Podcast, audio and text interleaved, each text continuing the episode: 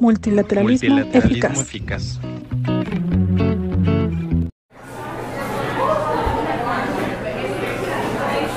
Hola amiga, ¿cómo estás? ¿Qué tal te fue en tu viaje a Dubái? Hola querido amigo, estuvo increíble mi viaje. Dubái es un sueño. Pero déjame te cuento, no solo conocí Dubái, sino que conocí el mundo entero. Wow, qué increíble viaje, pero ¿cómo está eso de que conociste el mundo entero? Déjate platico. Tuve la oportunidad de visitar la Expo Dubai 2020. Ya sé, ya sé, me vas a preguntar qué es eso y por qué 2020. Bueno, pues me adelanto. Es que esta es una exposición universal que sí va a ser en 2020, pero por la pandemia se pospuso para empezar en 2021, pero los organizadores decidieron dejarle el año 2020. Ah, entiendo. Pero ¿qué es una exposición universal? Dame más detalles, amiga. Mira, las exposiciones universales son encuentros de intercambio de cultura, innovación y tecnología más importantes del planeta que ofrecen una plataforma para que los gobiernos, organizaciones internacionales y el sector empresarial estrechen vínculos y asociaciones duraderas para generar oportunidades de intercambio global. Es decir, que todos los países tienen un stand donde presentan todo lo que hay en su país, tecnología, etcétera, etcétera. Órale, suena padrísimo y tengo curiosidad. ¿Todos los países del mundo participaron? ¿México participó? Pues no fueron todos los países, pero participaron 192 y claro que México participó. De hecho, me enteré de unos cuantos detalles sobre su participación que me dejaron impresionada. ¡Hey, hola! Ya empezaron la plática sin mí. Disculpen la demora, pero cuéntenme el chismecito. Qué bueno que llegaste, José. Justo Gaby me estaba platicando sobre su viaje y la Expo 2020 Dubai donde participaron muchos países incluyendo México. Ok, ok, sigue platicando Gaby. Ya me voy enterando más. ¿Qué tal le fue a México en esta expo? Pues miren, supe que su fachada fue tejida a mano, con la obra del artista visual mexicana um, Betsabe Romero se llamaba, y nombró a esta obra Tejedoras de Lazos. Y me contaron también que fue realizada por 200 maestras artesanas de Tzatlán, Jalisco, quienes tejieron en rafia las coloridas piezas que cubren el edificio. Se veía increíble.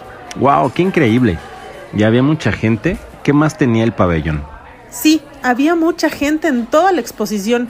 Pregunté y en la de México habían llegado más de 300 mil personas desde que se abrió el pabellón el año pasado. Oye, ¿pero qué más había? ¿Artesanías, música o qué más? Había de todo, pero en el pabellón había tres pisos. En el primero pasaban videos sobre el tren Maya y el corredor interoceánico del istmo de, Tehuantepec, pero también algunas fotos de Pepe Sojo.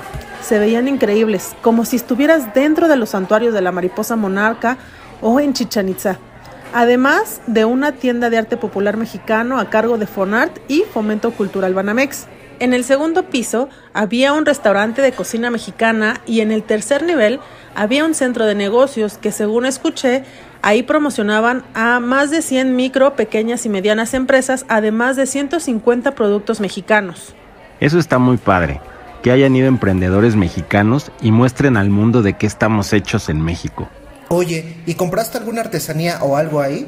No, no pude comprar nada pero sí pude ver de manera gratuita la presentación del bailarín Isaac Hernández. Fue majestuoso.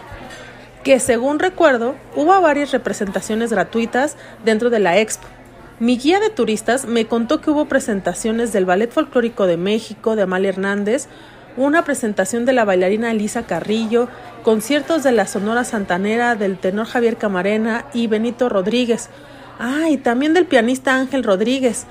Bueno, en total hubo 12 exposiciones de arte, 7 desfiles de moda, un ciclo de cine, 3 presentaciones de danza folclórica y de ballet, 8 muestras gastronómicas y 18 conciertos. O sea, sí hubo bastantes actividades culturales y artísticas. Qué buena onda. Qué interesante.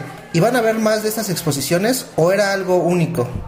No, de hecho, se hacen cada cierto tiempo. La siguiente está programada para que sea en 2025 en Osaka, en Japón.